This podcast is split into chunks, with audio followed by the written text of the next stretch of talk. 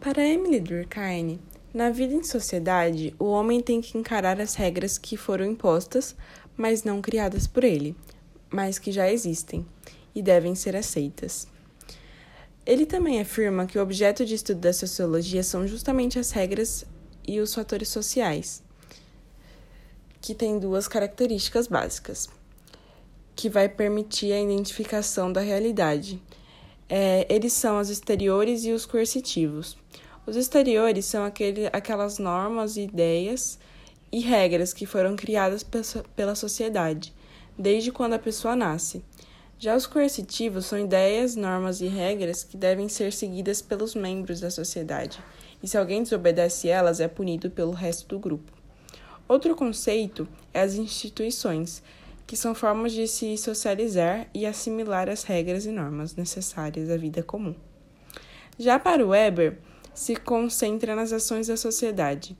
Ele afirma que não é algo exterior e superior aos indivíduos. Para ele, e qualquer ação social que o indivíduo pratica, orientando-se pela ação dos outros, só existe ação social quando o indivíduo tenta estabelecer algum tipo de comunicação a partir de suas ações.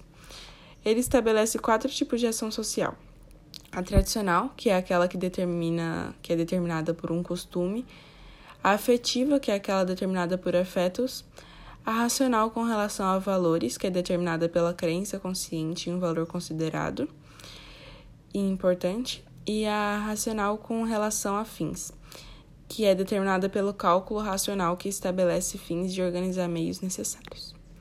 Para Marx, não se pode pensar na relação indivíduo-sociedade. Para viver, os homens têm que inicialmente transformar a natureza. O objetivo dele é estudar a sociedade e o tempo que é da sociedade capitalista. E isso só existe por conta dos trabalhadores que entram em relação. Ele considerava que há um conflito entre essas duas classes e que não é possível resolver dentro de uma sociedade capitalista. Para ele, a ciência tem um papel político necessariamente crítico em relação à sociedade capitalista. Ele tinha uma ideia de alienação, e nessa mostrava que a industrialização, a propriedade privada e o assalariamento separavam o trabalhador dos meios de produção, que se tornaram propriedades privadas do capitalista. Ele mostrou que na sociedade de classes, esse Estado representa apenas a classe dominante e age conforme o interesse desta.